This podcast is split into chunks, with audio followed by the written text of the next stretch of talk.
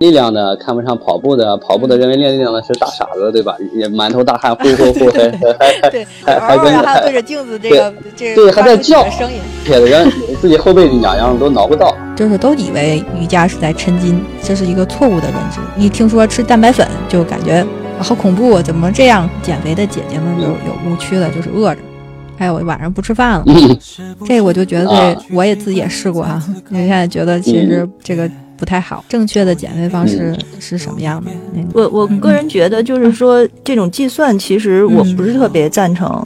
就是说那个，我觉得对这种计算意义不大，意义确实不大，而且我觉得容易造成心理上的焦虑。就我看到就有不少人，他就是虽然不至于拿秤吧，拿因为我是真的拿秤称过的，你知道吗？我就是你们之前说你们刚才说的那个非常变态的那个，我我不我不焦虑，我一点也不焦虑，我只是 我只是就是想要测，重点并不是饮食，还是要运动起来。对。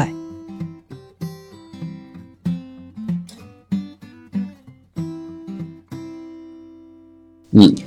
就说那这咱就您简单的告诉我们，我上健身房先练啥？上健身房的话，那肯定是先热身，然后呃根据您的需求是吧？嗯，对，根据您的需求需要再进行一些这个腰腹的增强的训练，然后呢，然后把这些训练项目做完以后，可以这个上跑步机。呃，根据你自己情况而定，十分钟、十五分钟、二十分钟，循序渐进。你不要一上来就半个小时、一个小时，那样的话，嗯，那对你的身体还是很危险的。嗯，哦，那一般就是说到正常的一个训练水平呢，呃，大概这个先除除去热身的时间，这个无氧训练和有氧训练应该在几比几的比例比较合适呢？嗯，几比几？嗯，几比几的话还是我这个练了，别二十分钟了吧，练四十分钟的这个力量训练了。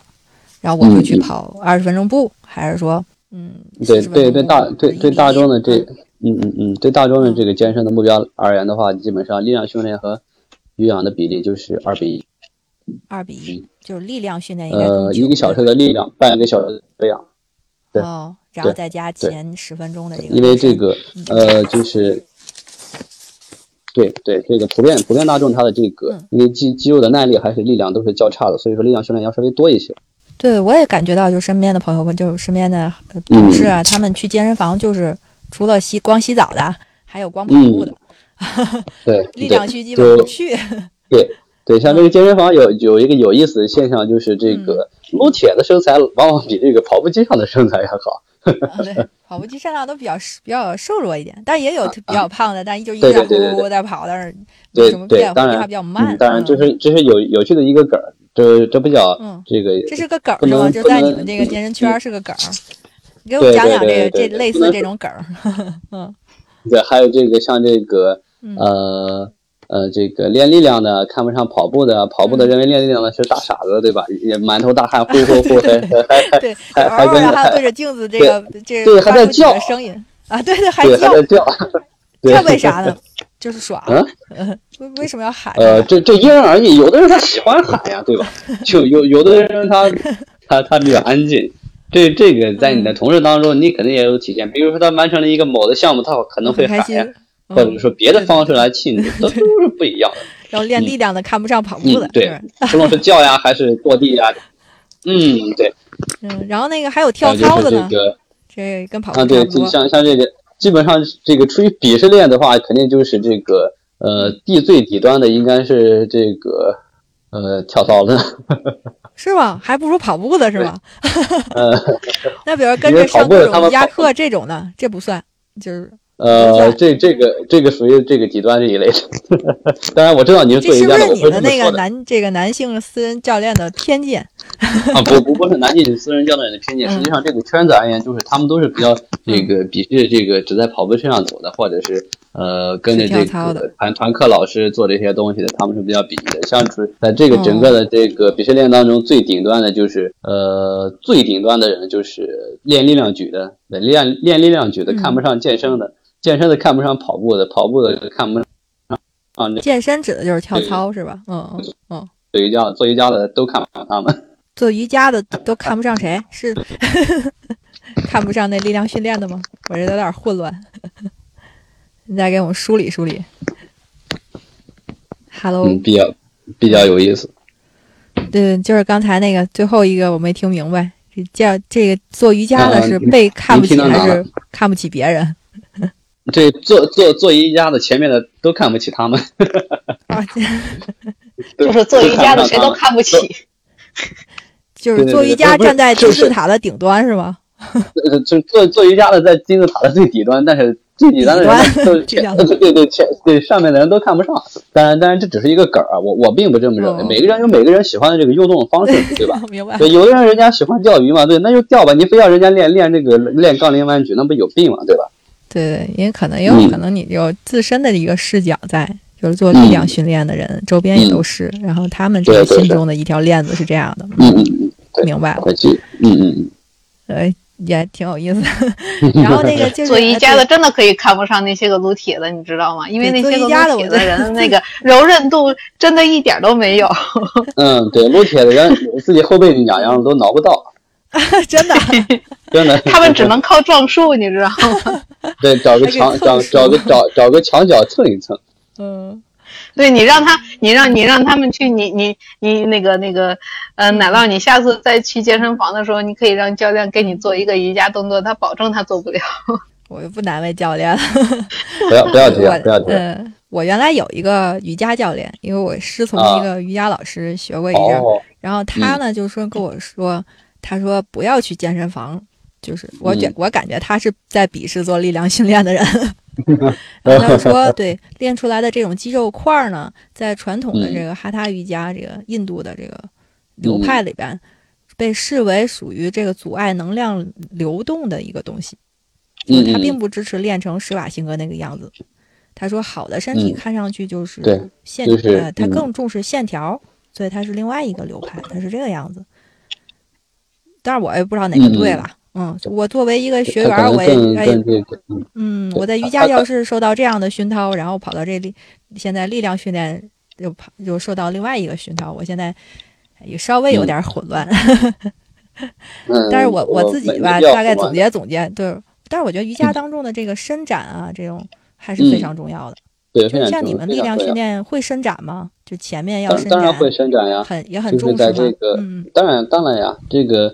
比较顶级的运动员呀，或者是这个练得比较好的一些健身者，他们在这个不论是训练前还是训练后，这个柔就是柔韧训练或者是拉伸训练是必不可少的。因为这个提高肌肉的这个弹性，它能这个同时能对自己的力量提升是有促进作用的。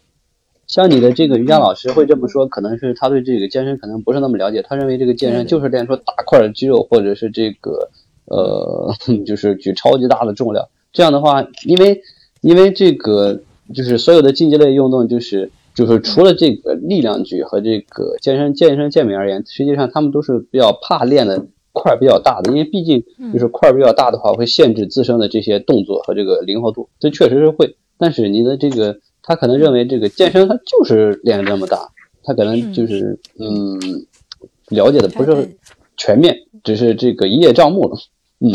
对对对，那个么就正确的认知应该是怎么样的？就都有柔韧性也是需要的，对吧？肌肉量也很重要，是不是？嗯，对，实际实际上瑜伽瑜伽也来对瑜伽，嗯嗯嗯嗯，我我作为一个资深的撸铁爱好者。还有一个曾经的资深的瑜伽爱好者，我觉得你是资深的撸铁爱好者吗？资深资深，我都我都不敢自己说是资深。对 不起对不起，我是一个爱好者，我只是一个爱好者，我是一个撸铁爱好者和一个瑜伽爱好者。其实我觉得这两个是完全不一样的，不一样的东西，他们有他们的各自的方向，然后还有他们相通的地方。像刚才教练说的那个，嗯，在撸铁之前要拉伸，其实拉伸就是瑜伽里边的一个非常重要的部分。然后瑜伽可能跟那个撸铁练的方向不太一样。瑜，我觉得如果我我要是练完瑜伽的话，就感觉浑嗯全身都是特别的舒服，就感觉嗯都都伸展开了。那撸铁就是感觉哦，我感觉我强壮了，就不太一样。就是 不是专业的，就是自身的感受来讲。这两个是完全不一样的感受，九阴真经刺激的地方不九阳真经的这个差差不多吧？我这个比喻恰当吗？就是不同的经而已，都对练不同的经，别走火入魔就可以了，是吧？他练的他练的东西不一样，方向也不太一样，方向不一样。嗯，对，撸铁呢可以就是比如说我可以舒缓一下我的压力，然后呢瑜伽呢，就是放松身心，就可以让我非常的平静。就是在这方面的发泄情绪的上面的方向也是不太一样。嗯，反正练好了都就是都挺好的，都都都可以练。对，各有各的好。对于我来讲，这两这两者都是不可或缺的。对，我也是这么认为。就是对你这个童话，他理解的确确实挺仔细的，嗯，观察的也很仔细，很到位。嗯，嗯嗯，对，就比较到位。你有你有想练瑜伽的想法吗？嗯，当然有呀。哦，嗯，开始练了吗？哦，这个还没有，我只是这个练前练后会做一些这个伸展。嗯，对我当时我印象当中，我那个瑜伽老师跟我说，就是都以为瑜伽是在抻筋，这是一个错误的认知。他要他是对力量也是要求很强的一个运动，是吗？所以可能嗯，对，也许你练你的入门会更快，比我们这种更快，因为你那你可以讲一讲吗？嗯，我我讲不了，下回请我的那个瑜伽老师，人家真是练了十几年、二十年的那种瑜伽老师，来给我们讲讲。对，瑜伽很牛的瑜伽老师，他的那个力量确实是都非常好，很很强的，尤尤其是那个腰腹力量，我的核心真是挺强的，特别特别强。对他们的核心力量特别特别的强。对，教教练入应该瑜伽入门应该是非常非常好，对，嗯，非常快，应该是比我们这些小白要快一些。我感觉可能会慢慢很多，因为我这个整整体还是比较硬的，嗯，我怕把我的老腰给我撅折了。那更得练了。嗯，是 是。那瑜伽就把人体作为一个整体，嗯，这个一个整体。我还是就觉得，可能我对健身有一些误解，我就觉得那个撸铁的，就是举铁这种，它是一块儿一块儿的，它没有一个系统的连续的一个东西，没有连起来。对你你说的一块一块的，就是这个健身训练当中就是。呃，经经常所用到的分化训练，就是把这个整个身体胸分成了这个胸肩背腿腹，嗯，对这几大块儿，对这几大块儿，嗯，这是典型的一个西方思维，这个呃，在健这个身体运动上的一个体现，但是也挺好的，也也是取得一个好好的效果来。就是我就想问您，在健身有没有这种系统？它分化训练完之后，有没有再给它整合起来的一个步骤？就是刚才你说的这个分化训练是这个，嗯呃，在。在健身训练当中呢，它就是有有几种这个不同的阶段，就比如说这个初期是这个身体的稳定性，就比如说像平板支撑这样的静力性的动作，去追求这个身体的稳定性。还有呢，就是如果你再好一点，可以这个练习一下这个身体的功能性，功能性就是呃一些就是正常身体应该有的一些动作，应该是都能做出来的。嗯，再往上走呢，可能有的人需要这个增强耐力，或者是增强爆发，或者是这个。这个增强整个身体的这个弹跳力、敏捷性，这都是这个关乎整体的。再往上走呢，可能就到了这个肌力训练。肌力训练呢，它有的是这个形体的塑造，有的是肌肥大。肌肥大就属于咱们那个健美训练。这个形体的塑造呢，更多就是女性偏向这个，比较像有这个马甲线呀，或者是这个 S 型的身身段呀。嗯，哦，对，对，是有这个不同的阶段的，不是这个健身只是这个分化训练，呃，不是这样的，对。它有一一一层一层一层，就跟这个楼梯一样，咱们要一层一层的往上爬。嗯，好的，那我现在就有一个比较系统的看，嗯呃视角了，对，比较系统的一个视角了。嗯，感谢教练。好，这个在饮食上的这个，因为我以前听说健身房的人啊吃蛋白粉，就包括我们同事家里的孩子十几岁，就是一听说吃蛋白粉就感觉好恐怖，怎么这样？你给我们再讲讲这个，这是正常的吗？呃，蛋白粉的话没问题吧？控制量就可以，对不对？对，嗯，蛋蛋白，首先我我先简单讲一下蛋白粉它是什么东西做出来的，好吧？嗯，这个一一般的蛋白粉呢，它是这个从牛乳当中分离出来的这个乳清，就是乳清，嗯，就是就是就是牛奶它会做奶酪，对吧？奶酪它的这个就是以前的这个乳清东西是被就是就是弄掉就是喂喂喂牛或者是喂一些这个大型的这个呃食草类的动物，就是。牛呀、羊呀这些东西，后来呢，这个呃，有一些商家他发现出了这个乳清的这个它的蛋白质含量非常非常的高，哦，对，非常非常的高，然后呢就把它提炼出来，然后再进一步的这个分离，就制成了这个咱们市面上所说的，或者是您刚才所说这个孩子喝的蛋白粉，但是但是蛋白粉它有这个几种不同的这个类型，就是蛋白粉呢，它这个如果这个蛋白质含量高，它叫蛋白粉。如果蛋白质含量比较低，碳水含量比较高，就是国内叫增肌粉，但是国外还是叫蛋白粉。就是比如说它的比例，如果蛋白质的比例是百分之五十，碳水的比例是百分之三四十，然后脂肪的比例是十到二十，这样的话就是它的糖分含量多。因为增肌你可以把它理解为增重，但不是这样的。但是为了便于你好于理解，你就把它理解为增重，好吧？嗯，好。增重呢，这个最重要的就是刚刚和减肥恰恰相反，需要制造这个热热量的吃热量的这个盈余，就是每每天都要吃的比平时需要的多那么一点点。如果在这个平常的饮食当中，如果你摄取不够的话，可能来上这么一勺两勺，这样的话，你的这个今天的热量的目标就够了。哦，嗯，明白了。那至于这个为什么家长当中谈这个蛋白粉就色变的，就是对谈虎色变。然后就是认为，为这个都这个东西是不是里面有激素呀，对吧？为什么长吃了它就能长肌肉呢，是吧？对对对，嗯嗯嗯，呃，蛋白粉呢，它对吧？只是对对对，现象上看上去差不多，所以我们就家长们就误解为它是一种激素，就是不能吃啊，这样 是吧？嗯，对，像像这个中老年可能他们比较接受多的是这个大豆蛋白，对吧？这可能作为保健品。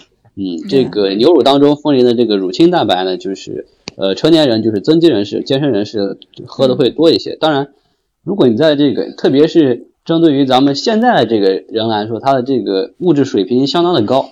他这个如果在一天当中的饮食结构当中，就是肉类，你的碳水含量就是米饭呀、面条呀，或者是面包，还有蔬菜。如果你一一天当中是摄入是足够的，那完全没有必要去吃别的什么这个呀那个呀，完全没必要的。嗯。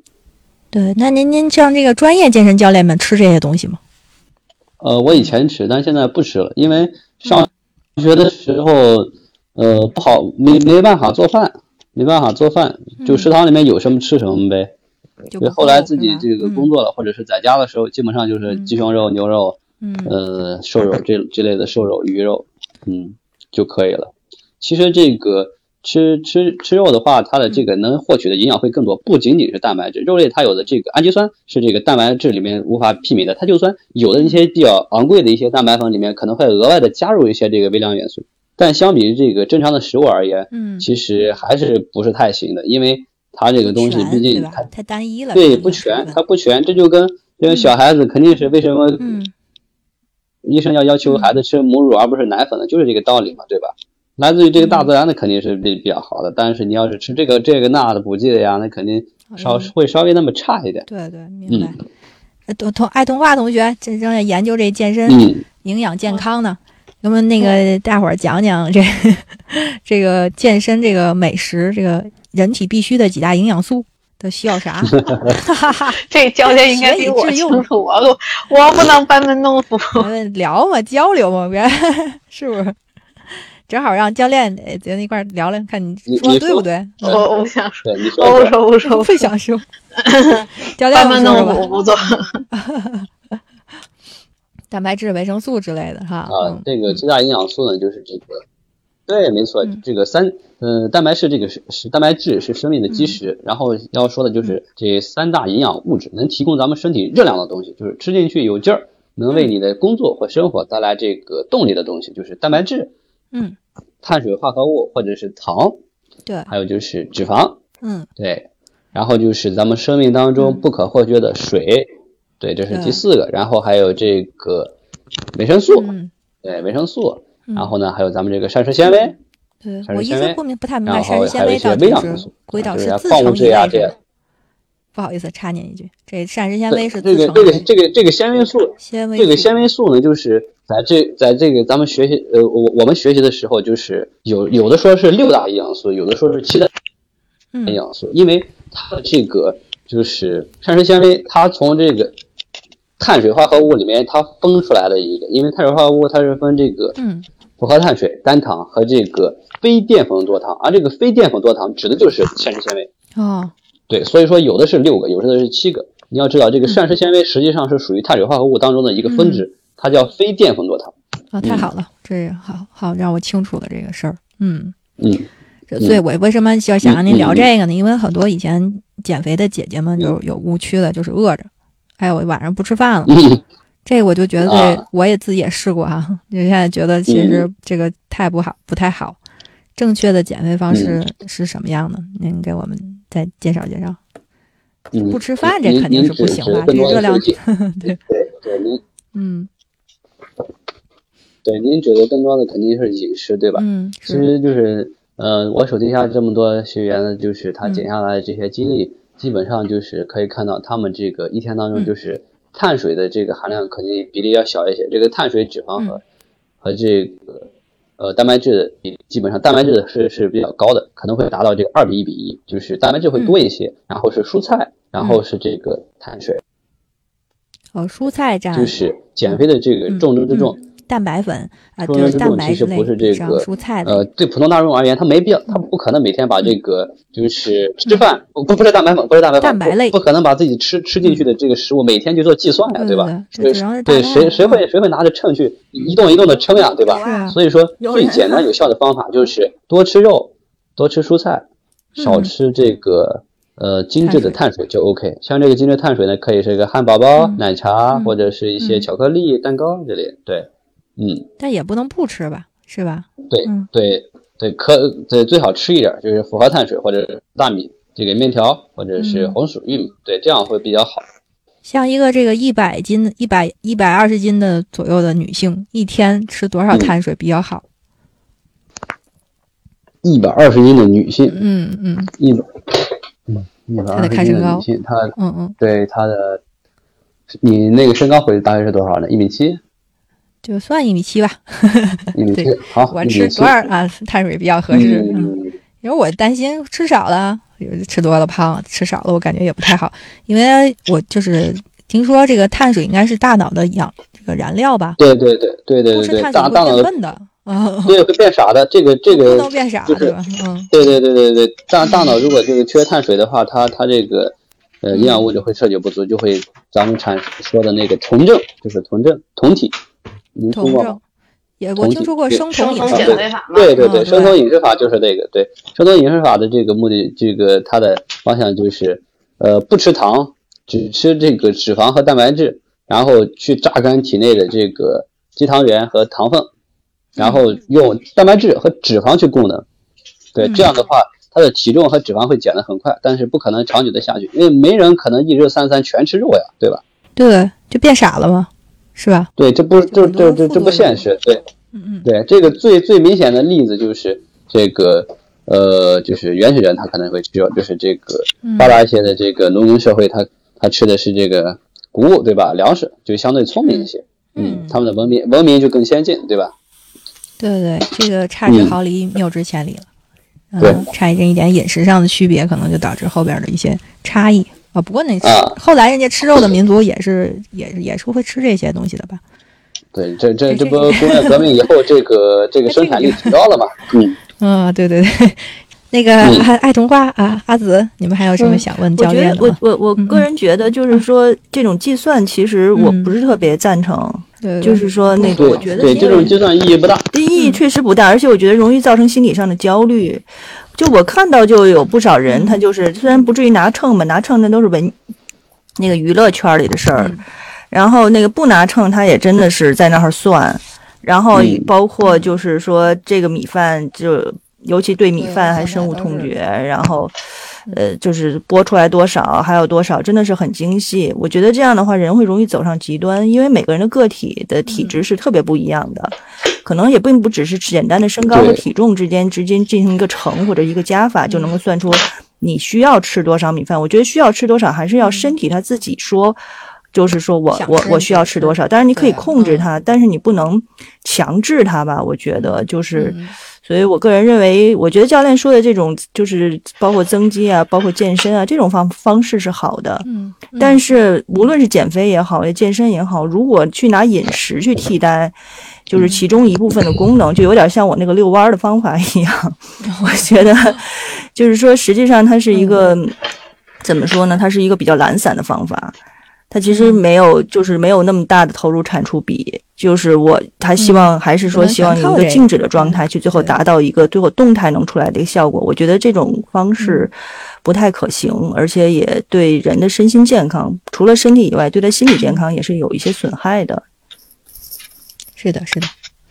对，其实就是说这个饮食啊、锻炼啊，一个都不能少，咱要结合着来，也光靠哪个都不行，也不能陷入到一个就误区当中。对，嗯。我是非常赞同阿紫的那个观点的，因为我是真的拿秤称过的，你知道吗？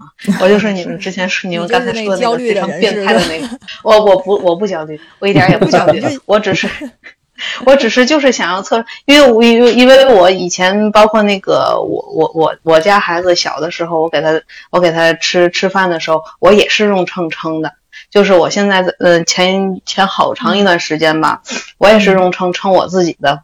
饭就是包括米饭什么的，有一个那个 A P P 叫薄荷嘛，也是教练给我推荐那个薄荷里边，它会有每一个食物的热量，然后我每天都把它精准的算出来，然后保证我一天的那个热量摄入不超过一千两百卡，这样的话我每天都会有赤字，然后我就会拿秤去称，然后是是会有一定效果的，但是 太教条了，嗯，不如我就其实在整个过程下来发现，其实就是我正常饮食。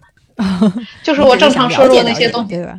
对，就是正常摄入的那些东西，就完全足够我一天的那个基础代谢所要消耗那些个东西。然后实际上重点并不是饮食，还是要运动起来。对，还是要运动起来。你只要能运动起来，嗯，你吃东西其实还好了。像我有的时候现在有时候要。放纵一下嘛，放纵餐吃完了之后，转天体重就会上去了。然后呢，第二天就有觉知了嘛，就不再吃那么多了，然后体重就会再下去了，就还是会维持到那个一直在训练时候的那个恒定的体重。嗯，好的，行，今天我们聊得很开心，也非常感谢我们的教练，感谢我们的爱童话同学，感谢我。跟我跟阿紫一起聊这个健身和美食的话题，希望我们大家都能越来越美，越来越健康。好，感谢你们，嗨，那我们今天就聊到这里，好不好？下次我们再约。嗯，好的，教练，谢谢，谢谢，谢谢教练啊，谢谢爱童话，爱童话，嗯嗯，谢谢，拜拜，嗯，拜拜，好嘞。